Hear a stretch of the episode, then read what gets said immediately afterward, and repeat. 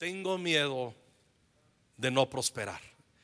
Así he titulado la enseñanza que vamos a meditar. ¿Alguien ha tenido alguna vez miedo de no prosperar? Que todo le salga mal. ¿Sí? ¿Se acuerda la canción del Tri? Alex Lora la, canta, ¿no? ¿Alguien se la sabe? Ahora yo más o menos. A las tres, una, dos, tres. No, no, no, se nota que a primera fila, si la percha tú y yo no la perdemos de vagos, que todo lo que hago, que todo lo... ¿Alguien tuvo miedo alguna vez en la vida que todo te salga mal? De hecho, muchos siguen teniendo temor a ello. Me voy a enfocar en el tema financiero. Te voy a desafiar la manera de pensar que tienes sobre las finanzas. Escucha muy bien, la voluntad de Dios es que tú prosperes. No dije que la voluntad de Dios es que tú seas rico. No te equivoques. Porque tú vas a escuchar enseñanzas. Dios quiere que usted prospere, que sea rico. No, no todos van a ser ricos o vamos a ser ricos. No, pero todos debemos prosperar. ¿Sí me explico? ¿Qué es la prosperidad? Es tener lo suficiente y más para bendecir a otros es que tengamos suplidas todas nuestras necesidades, cual promete Dios en Filipenses, conforme a sus riquezas en gloria en Cristo Jesús. Un proverbio dice, no me des riqueza, no sea que en la prosperidad me olvide de ti. Pero no me des, no me dejes pobre, no sea que vaya a robar y te maldiga. Es bien interesante ese proverbio. Pero escucha bien, todos podríamos tener temores en nuestras vidas, a veces de no sé si voy a tener, o cuando ya tienes, hasta cuándo va a durar esto. El que no tiene, duda si va a tener. El que tiene está pensando cuándo va a dejar de tener. Porque esos pensamientos vienen del infierno. Satanás es especialista en hacernos creer que siempre vamos a vivir en la total pobreza. Ahora, Jesús dijo, a los pobres siempre los tendrán entre vosotros, pero no dijo Jesús que los pobres serían los mismos. ¿Me explico? Yo crecí en la miseria de niño. O sea, yo no, no, no, no en la pobreza, en la miseria. Y nunca voy a desconectarme de la gracia y de la gratitud que tengo delante del Señor. Para nada soy un hombre rico, soy un hombre, somos una familia súper estable financieramente. Tenemos lo suficiente. Ayer justamente estábamos en una plaza comercial y yo tenía ganas de comprar algo por ahí. Y fui y agarré algo que iba a comprar creyendo que estaba en una promoción y llegué a la caja y, dijeron, no, es que no está en promoción. Y ahí lo dejé y me fui. No se trataba que no tuviera dinero. Se trataba de que practico la disciplina de no comprar lo que no debo de comprar y si no está en oferta no lo compro. A menos que sea una gran y extrema necesidad. Muchos dicen, ay, los que piensan así tienen mentalidad de pobreza. No, somos inteligentes. Porque con lo otro puedes bendecir a otros. Ahora, no está mal si tú tienes de sobra para comprarte todo lo que se te pegue, tu regalada gana, te bendecimos y hazlo y lo digo de todo mi corazón. ¿Está bien? Pero no a todos se nos da. Soy un hombre estable financieramente y, tenemos con norma y practicamos de como convicción compartir con los demás la generosidad. Es algo intrínseco en nosotros, es un principio que desde que nos casamos lo adoptamos y hemos caminado en ello y no tenemos ningún plan de abandonarlo. Pero a veces tenemos miedo de prosperar. Ahora, la prosperidad no es que en un golpe de suerte tienes todo lo que sueñas y anhelas. No, no, no, no, no, no. La prosperidad No, no, no pienses que eres próspero hasta que tienes todo lo que sueñas o algo parecido a lo que sueñas. No, no, no, no. La prosperidad tiene que ver, suponte que donde está ese instrumento se llama eh, la zona de prosperidad. Y yo estoy acá. El hecho que yo dé un paso a ese lugar, ya estoy viviendo en prosperidad. Cuando tú comienzas a ver que Dios se comienza a mover a tu favor, que se comienzan a quebrantar maldiciones, les voy a poner un sencillo, un sencillo ejemplo que muchos van a decir, no manches, o sea, está bien sacado de onda lo que vas a decir. Yo me comí mi primera hamburguesa a los 11 años de edad. Como pueden dar cuenta, se pueden dar cuenta, Dios me bendijo después de los 11 años de edad. Mi primera hamburguesa la comí a los 11 años de edad. Pero previo a eso yo por años anhelé comerme una hamburguesa. Luego que murió mi padre cuando yo tenía 11 años, algo se rompió, se rompió una maldición que mi padre había traído a nuestro hogar en cuanto a los temas financieros. ¿Sí? No estoy diciendo, Dios está diciendo, ay, que se muera mi marido y vamos a prosperar. No, no estoy hablando de eso. Entienda lo que el espíritu, lo que estoy hablando. Yo sé que, miren, alcancé a ver que muchos le hicieron así las hermanas, pero la tengo que ubicar, la estoy pastoreando. Algo se comenzó a romper y comenzamos a prosperar. No dije tuvimos lo que soñábamos, pero comenzamos a darnos cuenta que no vivíamos en la miseria de siempre. De repente a los 11 años y medio pudimos tener nuestra primera televisión. Yo me acuerdo cuando era niño para ver el chavo del 8 teníamos que subirnos a una piedra y un tronco y nos peleábamos porque la vecina no, tenía misericordia de nosotros, abría la ventana y nos dejaba ver el chavo del 8 desde ahí y nos aventamos el chavo del 8 así. Desarrollé unos chamorros impresionantes.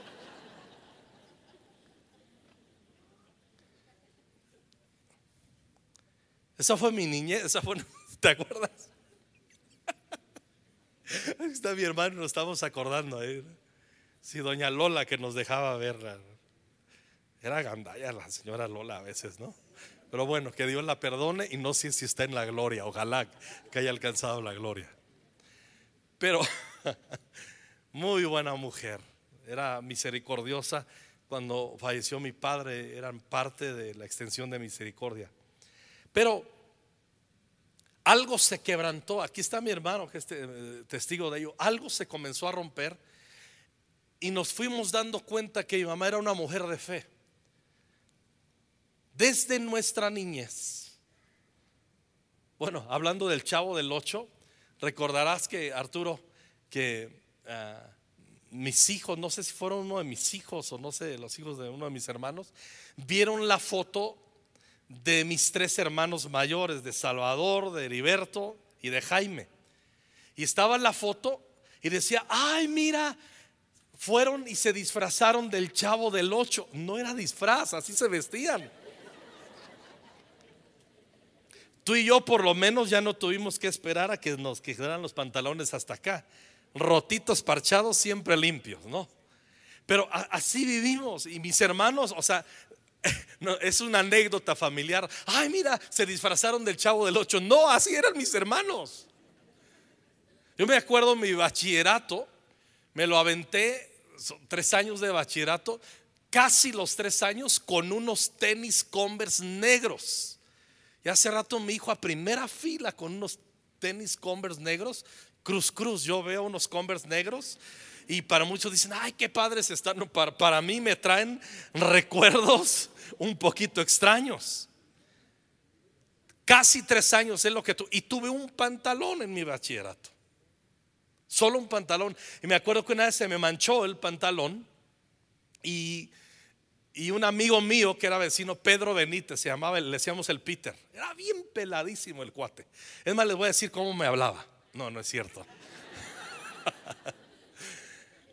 me, me prestó un pantalón porque si no, me acuerdo que pasaba él por mí, nos íbamos juntos en la ruta eh, al, tecnológico donde estudiaba allá en Morelia. Y me tocaba y no le abría, le digo, es que no tengo pantalón. No se alcanzó a secar y corrió a su casa y me trajo ese pantalón. Que ya luego se lo iba a regresar y dice, no, déjatelo por si se vuelve a manchar. Nunca me lo regaló formalmente, pero me lo acabé. Y eso, y yo me aventé así el, el bachillerato. Pero te voy a decir una cosa, a pesar de esas carencias, nunca perdí el gozo en mi corazón de la oportunidad de bendecir a alguien. Tú dices, pero pastor, si estabas tan jodido, ¿cómo que bendecías a alguien? Es que escucha muy bien, la generosidad no tiene que ver con que tengas mucho para compartir, es que solo compartas de lo que tienes, sea abundante o no. Eso es la generosidad. Es que compartas de lo que tienes. Y, hay muchos que dicen, no, yo no comparto esto porque es muy miserable. No, miserable tú que no compartes. Miren, la diferencia, mendigo es el que necesita y mendigo es el que no le da. ¿Me va entendiendo? Un acento marca la diferencia. Y, yo, yo me acuerdo que nuestra mamá, lo recordarás Arturo, siempre nos enseñó desde niños a practicar principios. Ahora, ¿qué es un principio? Si vamos a hablar de principios, porque estamos hablando de tengo miedo de no prosperar, ¿cómo me saco, cómo sacudo el miedo de mi corazón? Primero recordarte que la prosperidad es el resultado de haber practicado principios de la palabra. Cuando no conocemos a Cristo, ¿cómo creemos que viene la prosperidad? A través de algo como brujería. ¿Se acuerda cuando usted no conocía a Jesús y no le funcionaba bien y estaba teniendo buenas ventas y de repente no? Y le decían, ay, yo con la bruja de Catemaco allá de la vuelta, carita, pero efectiva. Y ahí va usted y la, bruja de Catemaco o la herradura o quién sabe qué ponía, pero era la manera que nosotros eh, pensábamos que podríamos traer la prosperidad haciendo votos, haciendo pactos con quién sabe qué, o, pero no, no es así. Y a veces venimos a Cristo y un poquito conservamos esas ideas. ¿Sí me explico? Hay mucha gente que dice, ¿por qué no prospero? ¿Por qué no prosperar. Oh Señor, ábreme el cielo en el nombre de Jesús. Y, un montón. y de repente aparece uno que, usted va a prosperar. Usted Dios lo va a levantar. Usted va a hacer Dios cosas tremendas en su vida. Y no va a ser tu vida igual. Y, hasta unos se empiezan a emocionar y a decir amén, fíjese. En el, y comienzan a decir esas cosas, pero no es así. No funciona así. Usted y yo prosperamos si practicamos principios. Pero como traemos todavía ese rollo medio brujillo ahí adentro, respondemos emocionalmente no. Practique principios y prosperará. Lo mismo me sucederá a mí. Hermano Wayne Myers nos ha enseñado por años, quien, quien viola principios, cancela promesas. Eso lo tenemos que entender. Entonces, cuando nosotros dejamos de practicar principios, viene la incertidumbre a nuestro corazón si habremos de tener o si habremos de prosperar. Pero cuando practicamos principios, los principios de la palabra de Dios, los que Él nos deja en, su palabra, entonces vamos a comenzar a ver la prosperidad. Y la prosperidad no viene de un día a otro. Hay que practicar. Usted pone una semilla y al otro día no tienen ya el árbol. ¿Sí me explico? Quisiéramos que fuera así, pero no es así. Se requieren procesos y practicar principios que nos harán prosperar. Principios, de latín principium, fundamento, inicio, punto de partida, eso es un principio. Es una idea rectora, una idea que me rige, una idea que me gobierna. Es una regla fundamental que yo adopto voluntariamente como una conducta para obrar en virtud. Eso es, eso es un principio. Y la palabra del Señor lo habla preceptos, habla de principios. Y en guardar la palabra hay grande galardón. Pero a veces no, queremos prosperar sin practicar principios. No es posible. Usted quiere prosperar a través de una brujería, le podría, le garantizo que le puede suceder, pero usted va a pagar una factura de una maldición a sus generaciones y usted mismo. Proverbios enseña que las ganancias rápidas terminan en maldición. Por eso hay que ubicarnos. Quiero quiero prosperar, debo practicar principios en la palabra de Dios. Y luego hay muchos que recién conocen del Señor, no tengas miedo a practicar principios. Nuestra tarea, mi tarea como pastor es enseñarte, aquí está un principio, si lo practicas, vas a tener cosecha.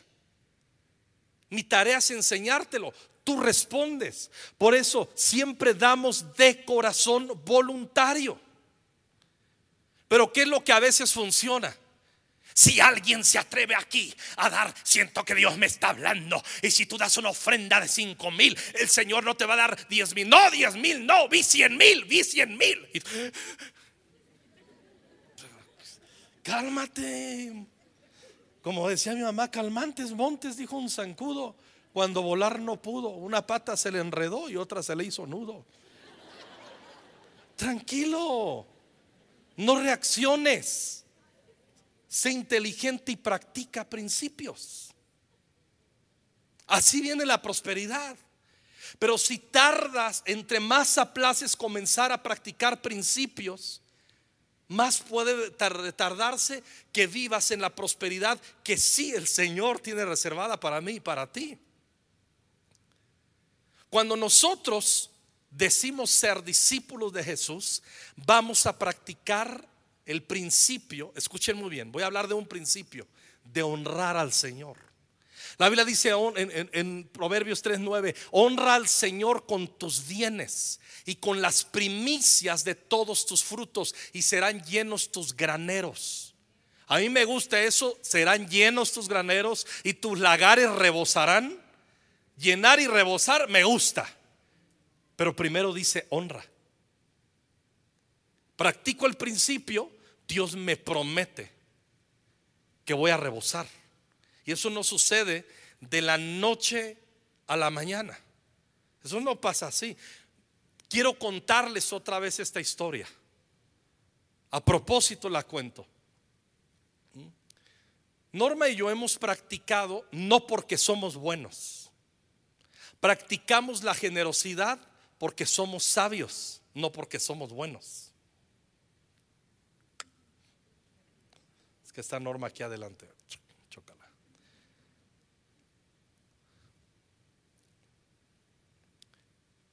Y siempre hemos practicado la generosidad lo más que podemos. No tienes que tener mucho, tienes que tener disposición para desprenderte de lo que tienes. Esa es la generosidad. Así funciona. Entonces, ¿qué sucede? Llegó un momento en que nuestro hijo mayor quería entrar en una universidad impagable para nosotros. Impagable. Les voy a decir cuánto cuesta esa carrera hoy en esa universidad. Dos millones de pesos. Hola es una lana. Alguien que no conocía a mi hijo. Es una historia muy larga y muy bonita. Alguien que a mí no me conocía, me conoció ahí, dice, entró en contacto con mi hijo les he contado la historia. Y Dios puso en el corazón de esa familia, que es una familia próspera, pero que es una familia generosa, y ellos becan a jóvenes que están sirviendo en las iglesias. No sé qué criterio llevan, toman, para que no me diga, oiga, pastor, no me los encandila, por favor. No, no lo voy a hacer. No. Y le becaron al 100. Así es que logró su carrera de licenciado en cinematografía en unas mejores universidades en Estados Unidos. Digo, para los que dicen, no, sacó de los diezmos el pastor y lo que yo doy, no, ni un peso. Tú dices, ah, es que tú eres el pastor y Dios te ama y tú estás más cerca de Jehová Dios. No, no. Yo estoy cercano a Dios por la sangre de Cristo y tú estás cercano a Dios por la sangre de Cristo. No es mi cercanía a Dios, es el fruto de la práctica de un principio que nos abrió el cielo, en este caso a favor de mi hijo. Que Dios lo ayude a pagar el diezmo, en eso anda. Norma y yo ya pagamos el diezmo de su carrera después de algunos años ahorrando, ahorrando, ahorrando, ahorrando. Sí, porque hay que pagar el diezmo de eso. Se me quedan viendo así, no manches, pastor. Sí. Yo les he enseñado, si te regalan unos tenis el día de tu cumpleaños y no estás dispuesto a diezmarlos, no los recibas. Norma y yo diezmamos todo lo que nos regalan. Todo. Tú dices, no, pues así entonces con qué lana me voy a quedar. Ah, ¿Cómo que no seas avaro? Tú estás reconociendo que Dios te da mucho. Si uno diezmamos todo lo que el Señor nos da. Si a mí, en mi cumpleaños, a veces ya ni quiero que me den tantos regalos. Sí, porque luego el dinero líquido falta para diezmar y voy haciendo la cuenta y lo, lo hago como principio de honra al Señor. Y si me regalan unos zapatos, calculo cuánto cuestan, o, o le corto el 10% de los zapatos, o mejor lo equivalente al 10% lo doy no estoy dispuesto a recibir algo que no estoy dispuesto a diezmar. Ese es un principio. Muchos de ustedes diezman de la lana que les cae, pero no de los bienes que les caen. No me vean gacho, hermano, me intimidan. Alguien, no vete a la goma. No, no, no, no me mande a la goma. Le estoy pastoreando, le estoy recordando y le estoy diciendo cómo puede romper usted, quebrantar el miedo a no prosperar. Porque la voluntad de Dios es que prosperes que prosperemos. Está claro que no todos vamos a ser ricos, pero todos tenemos la promesa de Dios de ser prósperos, de tener suplidas todas nuestras necesidades y, a veces va a ser bajo un lapso de tiempo. Híjole, ya se me acabó el tiempo desde cuando y apenas estoy en la introducción. Gloria y honor. Digan conmigo, gloria y honor. Dios tiene gloria por sí mismo. ¿Están de acuerdo conmigo? Pero nosotros a través de nuestra adoración le damos honor. Le asignamos el valor que Él se merece en nuestras vidas. Le voy a poner un ejemplo. Yo practico chulear a mi esposa. Ya si alguien la llega a chulear, siempre le llega la voz de su marido aquí. ¿Me explico? Yo le he dicho muchas veces que qué guapa se ve y qué bella es. Ahora, ella es guapa y ella tiene gloria en su aspecto hoy. Pero ella se puede quedar solo con gloria y no recibir honor mío. Dios es glorioso en sí mismo, pero puede no ser honrado si tú y yo no lo decidimos. Por eso cuando nosotros venimos delante de Dios, sabemos la gloria de su nombre, entonces venimos y nos presentamos y le honramos. Gloria es un término que hace referencia al valor que está implícito en una persona. Honor es el valor que le damos. ¿Me estoy explicando? Si usted no honra a su esposa y a la belleza de su esposa, hay un montón en la oficina que lo querrán hacer. Pues, qué bonitos ojos. Se pintó muy bonito. Hoy, mire, hoy. Si usted no le dice, mire, asegúrese que usted se enteró que su esposa fue al salón de belleza a hacerse algo en el cabello. Asegúrese cuando llegue a decirle, wow. Porque si no, ella viene gloriosa. Pero si usted no la honra, le va a dar honra a alguien en la oficina. Carmelita se pintó el pelo. Sí, se le ve muy bonito. Ella sabe que está bonito, pero no le dio honra a quien esperaba que le diera honra. Hola. Dios está esperando de su pueblo honra. Lea conmigo, lo van a poner en la pantalla, Isaías capítulo 1, versículos 2 y 3. Dios le dijo a Isaías en la traducción del lenguaje actual, tengo un pleito contra los israelitas, o sea, contra mi pueblo. Dios está diciendo, tengo un pleito. Y escuchen cuál era el pleito de Dios. Y el cielo y la tierra son testigos. Eso se está poniendo muy difícil. ¿Cuál era el pleito?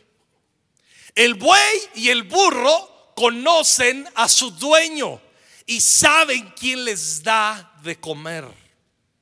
Pero Israel, mi pueblo, el pueblo que formé, le falta inteligencia.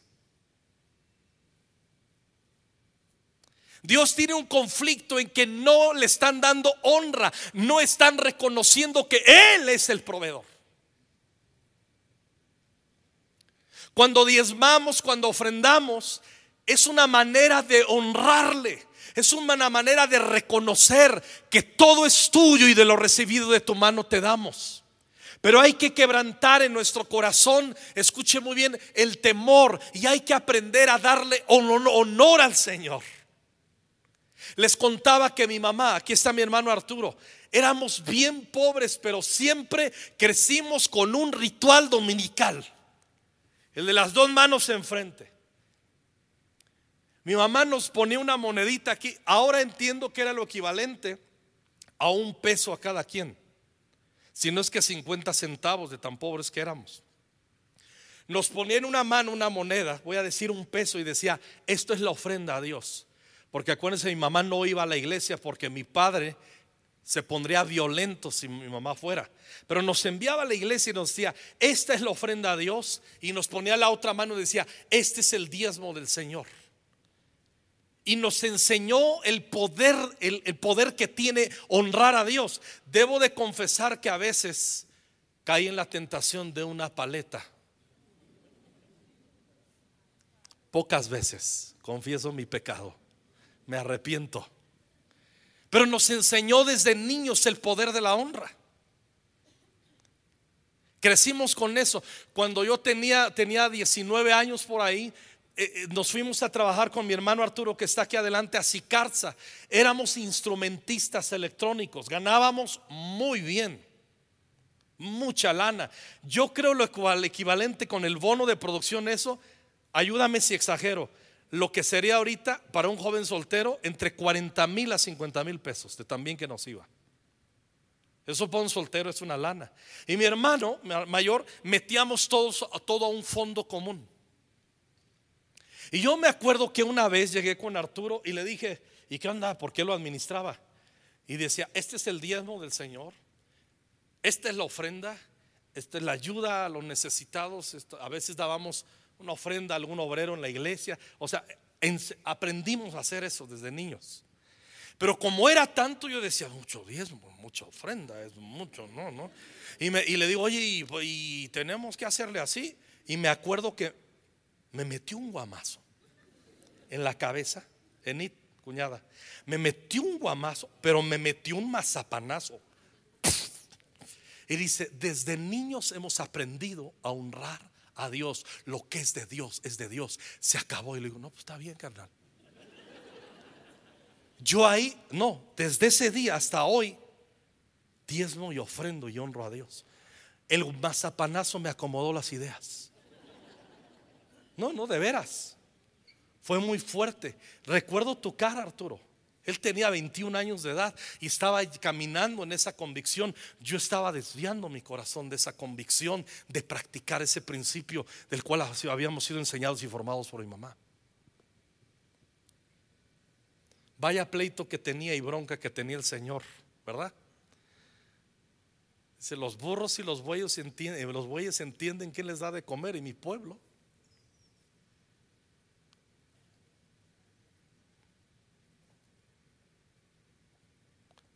Deuteronomio 8. Tengan cuidado de cumplir con todos los mandamientos que en este día les doy para que puedan vivir en la tierra que Dios había prometido a sus antepasados. Si los cumplen serán los dueños de esta tierra y tendrán muchos hijos. No se olviden jamás de lo que han vivido desde que salieron de Egipto hasta llegar a este lugar. Durante estos 40 años Dios los ha hecho sufrir para saber si ustedes son sinceros y desean obedecerlo. Podríamos hacer un alto en este versículo y hablar de la teología del sufrimiento, del por qué. Los ha hecho pasar hambre, pero les ha dado a comer pan del cielo, un alimento que ni ustedes ni sus antepasados conocieron. Con esto Dios quiso enseñarles que aunque les falte el alimento, pueden confiar en sus promesas y en su palabra y tener vida. Durante 40 años han estado caminando, sin embargo, jamás sus ropas envejecieron ni sus pies se hincharon. Ese versículo lo odian las hermanas de Conquistando Fronteras. Jamás sus ropas se envejecieron. No maldigan ese versículo, hermanas. Mejor pídanle al Señor que les dé ropa nueva, pero no tienen que maldecir ese versículo. Yo no entiendo. Pausa, ayúdame, Leo. Pausa, pausa. Y los que se van a casar, entiendan bien esto. Nunca, nunca, nunca vas a tener respuesta a esto que te voy a decir, joven, que te vas a casar. Cuando dice, no tengo nada que ponerme. ¿Hay algún hombre que me pueda explicar eso aquí? Nadie. Seguimos con la predicación. Cinco, si Dios los disciplinó, reconozcan que lo hizo porque los ama como un padre a su hijo. Por lo tanto, trátenlo con respeto y obedezcan todos sus mandamientos. Miren que Dios les está dando una tierra excelente llena de arroyos, fuentes y manantiales que brotan de los valles y de las montañas. Esa tierra produce trigo, cebada, higos, uvas, granados y aceitunas y aún también mucho aceite y mucha miel. Allí nunca les faltará de comer ni nada que puedan necesitar. De sus montañas sacarán cobre y de sus piedras sacarán hierro. Pero una vez que hayan comido y queden satisfechos, no se olviden de dar gracias a Dios por tan excelente tierra. No se olviden de su Dios. Está diciendo, honrenlo, ténganlo presente, no se olviden. En otra versión dice, porque Él es el que les da el poder de hacer las riquezas. Él es el proveedor, honrenlo. En su gloria Él provee.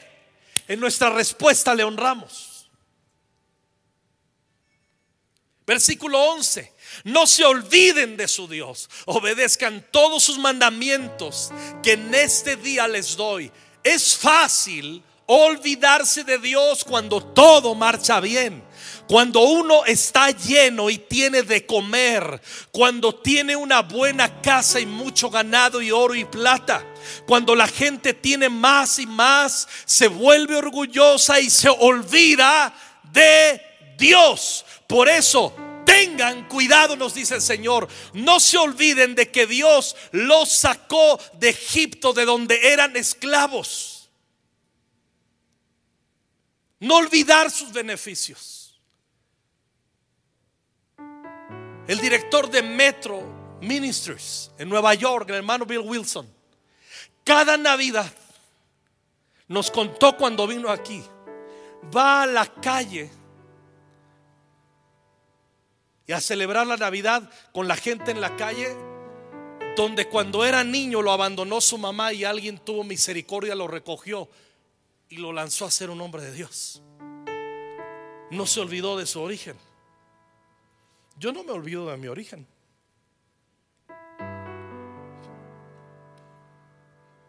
Yo no me olvido de donde Dios me sacó. Yo no me olvido que fue un niño miserable. Y manera de no olvidarme es honrar a Dios. Y cada oportunidad que se me presente, ser generoso no de lo que sueño tener o voy a tener, de lo que ya tengo en mi mano, sea mucho o sea poco. Lenguaje de amor de mi esposa Norma es dar regalos. A veces en la casa le decimos, Norma, una vez le conté en una semana dio 10 regalos. Se acabó todos sus ahorros ahí y los míos. Pero es su lenguaje de amor. Me acuerdo, nos comparten, de vez en cuando hay temporadas que hermanos nos comparten comida o guisados y todo eso. Y, uy, qué rico, ya comimos, pero lo guardamos para el otro lado, otro día. Y el día que venimos al refri para calentarlo, ¿y, dónde está? Estaba bien rico esto. No, pues ya lo regaló mamá. Y, ya, ya es una broma casi diaria en casa. Vamos a comer porque si no, mamá va a regalar todo. De, verdad. Una vez cuando era uno de mis niños le dijo, es que tú regalas todo mamá porque no te gusta. dice, eh, eh, eh, eh. Lo llamó y le dijo, ven, mírame regalo todo porque me gusta. la generosidad das de lo que te gusta, no de tus obras. Si no, ya no es generosidad. Si no es poner la basura en vez del basurero en personas que estás menospreciando. Da algo, no tiene que ser de gran valor. Norma y yo practicamos regalar algo diario en los últimos años. Entonces, hoy tienen mucho. No, a veces regalamos comida. Hay un hermano que suele compartirnos, nos trae un montón de fruta de vez en cuando. Y decimos, ¿qué nos dejamos y terminamos compartiendo lo demás? Pero ya está en nuestras manos. Ah, pero la bendición nos llegó a nosotros y la repartimos. No todo lo que Dios te da es para que tú lo disfrutes. Pero cuando no honramos a Dios, nos hacemos apresurados. Yo hago, termino con esto. Lo que acabamos de leer aquí, eh, eh, tengan cuidado, no se olviden de que Dios los sacó de Egipto. Cuando llegamos al versículo 16, no olviden tampoco que en pleno desierto Dios los dio de comer pan del cielo, un alimento que tus antepasados no conocieron. Tengan presente que Dios les envió todas esas pruebas para bien de ustedes. Si olvidan esto, Tal vez lleguen a pensar que todo lo que tienen y disfrutan lo han conseguido con su propio esfuerzo. Cuando tú y yo no diezmamos y ofrendamos, le estamos diciendo a Dios, no, esto yo lo conseguí yo con mi esfuerzo. Lo que tú dices que es tuyo, me lo estás robando. Es mío porque yo me le gané con mi propia cuenta. ¿Ven qué importante es el diezmo? La gente que no conoce de la palabra y no practica principios no entiende esto tan sencillo de lo que es el diezmo. Si ganas 100 pesos, 90 te los deja el Señor, 10 son de Él. Y tú dices, ah, no, son míos todos. No, tú decides si honras al Señor regresándole lo que es suyo. Y de esa manera reconocemos que todo viene de Él. Pero cuando decimos, no, no voy a diezmar, estamos practicando y estamos cayendo en el riesgo de habernos olvidado y llegar a pensar que todo lo que tenemos y disfrutamos lo hemos conseguido por nuestro propio esfuerzo. La honra provoca, escuchen bien y termino, que nos detengamos, que hagamos un ritual.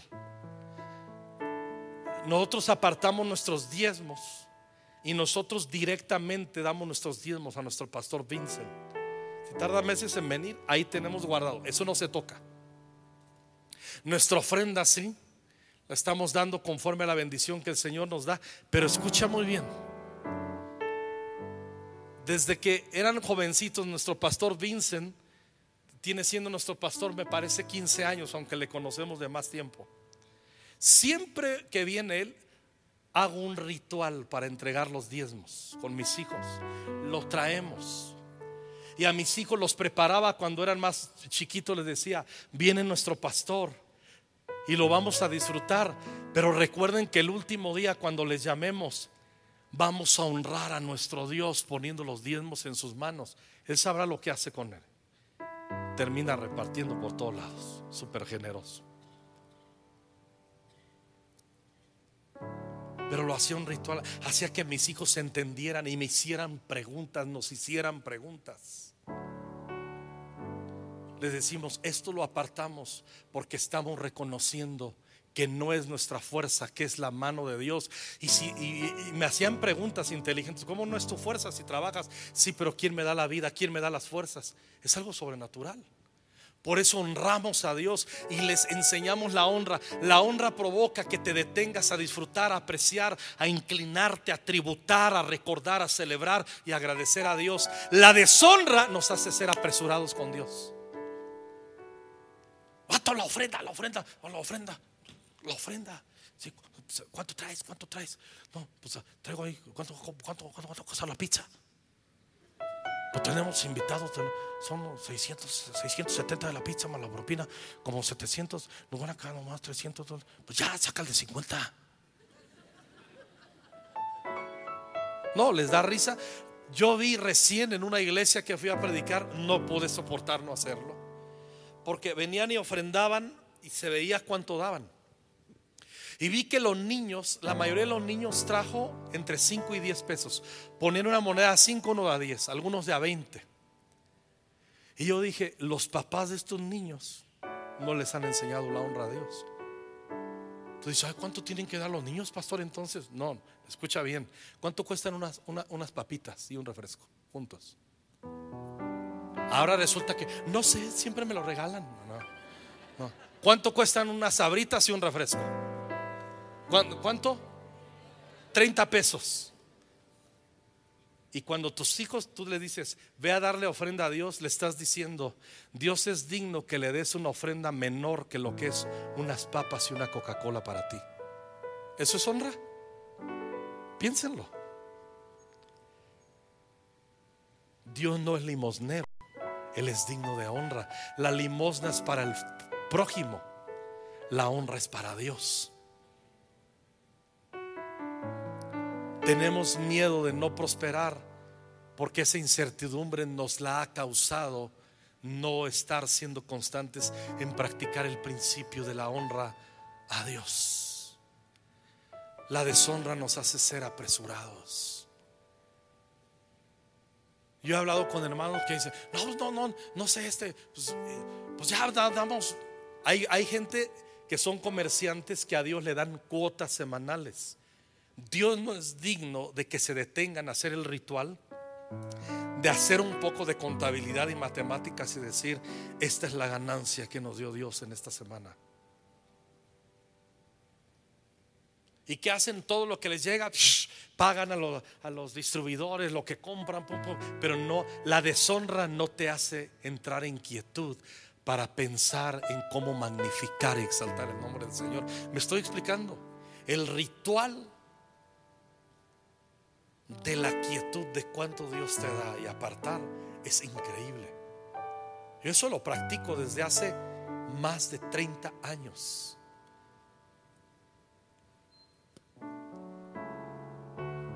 ¿Cuándo fue la última vez que tú diste una ofrenda especial al Señor que excedía lo que te contó, lo que te cuesta un guardarropa? De unos zapatos un pantalón, una blusa, una camisa. ¿Cuándo fue la última vez que fuera todo eso? Yo quiero darle esto al Señor. ¿Cuándo fue la última vez? Yo les digo que eso, yo les conté hace no mucho que yo procuro tener un sobre donde porque, nada más porque quiero hacerlo. Nada más porque Él es digno, nada más porque me acuerdo de dónde Él me sacó y de mi origen, nada más porque quiero hacerlo disdiezmo mis ofrendas, lo que hago por otros, mucho poco, no me importa. Aparto eso y cuando junto un bonche, sin yo saber, hace rato llegó una, una mujer. Y eso no es común aquí en Conquistando Fronteras. No te equivoques creyendo que somos una iglesia que tenemos mucha lana. La obra, esta iglesia la sostiene el 20% de la membresía. Los demás les da miedo. ¿Quién va a recibir más honra? Todas esas familias que damos y sostenemos la obra, estamos, escucha muy bien, sentenciando a nuestras generaciones a la bendición.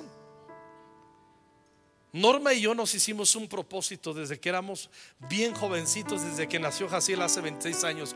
Vamos a sentenciar a la bendición a nuestros hijos. ¿Y cómo suena eso? Alguien pudiera decir, y ahora yo te sentencio, yo te ato a la bendición del Señor. Vas a prosperar, nunca vas a ser pobre, vas a ser rico. Eso suena bien. No, no, no, no. Quiero sentenciarlo a la bendición.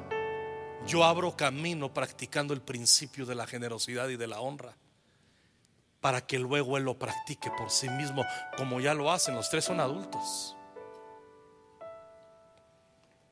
Y sobre esa, sobre esa práctica, si puedes hacer una oración.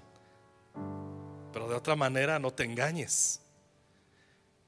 Por eso tiene mucho éxito donde hay la agitación y eso es manipulación. Les estoy enseñando, prosperamos si practicamos principios. Quien viola principios, cancela promesas. Yo no quiero cancelar las promesas de Dios a mi vida. Sea generoso con los demás y honra a Dios con tus bienes. No tengas miedo. Oh, hermanos, esta iglesia tenemos un montón de proyectos pendientes que requieren de muchísimo dinero. Les tengo que confesar que a veces lloro y me agüito. Yo digo, ¿por qué les da miedo dar? Porque tienen desconfianza de Dios y a veces de nosotros también. No te engañes. Hemos hecho un pacto delante del Señor, todo el equipo pastoral, de ser íntegros en la administración de todo. Ve. Esto no sucede porque es porque administramos bien. lo que tú y yo damos juntos, nuestras ofrendas, tus diezmos y todo eso. Es por eso. Ya fueron a ver cómo quedó las, nuevas instalaciones de los niños, ya se asomaron ahí. Eso costó cientos de miles de pesos. Gracias a Dios que pudimos reforzar la pared allá que costó un dineral. Y eso es con tus diezmos, con tus ofrendas. Hace, hace 10 días firmamos la escritura de los tres mil metros cuadrados de la sede de Texcoco por diezmos y ofrendas de allá y de acá. Ahora vamos a bardearlo y vamos a comprar una carpa y vamos a construir unos baños para que se vayan para allá. La iglesia está creciendo. No lo hacemos desde aquí, lo hacemos con ellos. ¿Sí me explico? Somos una familia. Hay muchas cosas que hacer. Donde está la zona de los niños y eso, eso lo rentamos. Cuesta muchos miles, muchas decenas de miles al mes. El estacionamiento de acá de enfrente lo rentamos, cuesta algunas decenas de miles al mes. La esquina donde está la librería y el taller no es propio. Logramos sacar un, por 15 años un contrato, por eso nos atrevimos a hacer eso y cuesta varias decenas de miles al mes. ¿Se acuerda cuando llegaron todos sus sobrinos y sus parientes? ¿Cómo lo que compró en Walmart o en el Soriana de papel higiénico que tenía presupuestado para dos semanas, se lo acabaron los mocosos zurrones. ¿Se acuerda? ¿Sí se acuerda? ¿Le ha pasado o no? ¿Sí le ha pasado? Es porque no invita a usted gente, no hace comunidad. Usted nunca ha pensado en los insumos de aquí de la iglesia. Los miles, las decenas de miles de pesos. Entonces entra mucha lana. Lo que entra no alcanza, hermanos. La economía en esta iglesia lunes a lunes es, una, es un milagro. No, me, no estoy llorando. Porque al último yo seguiré prosperado porque yo practico el principio de honrar a Dios. Pero no me importa yo ser prosperado.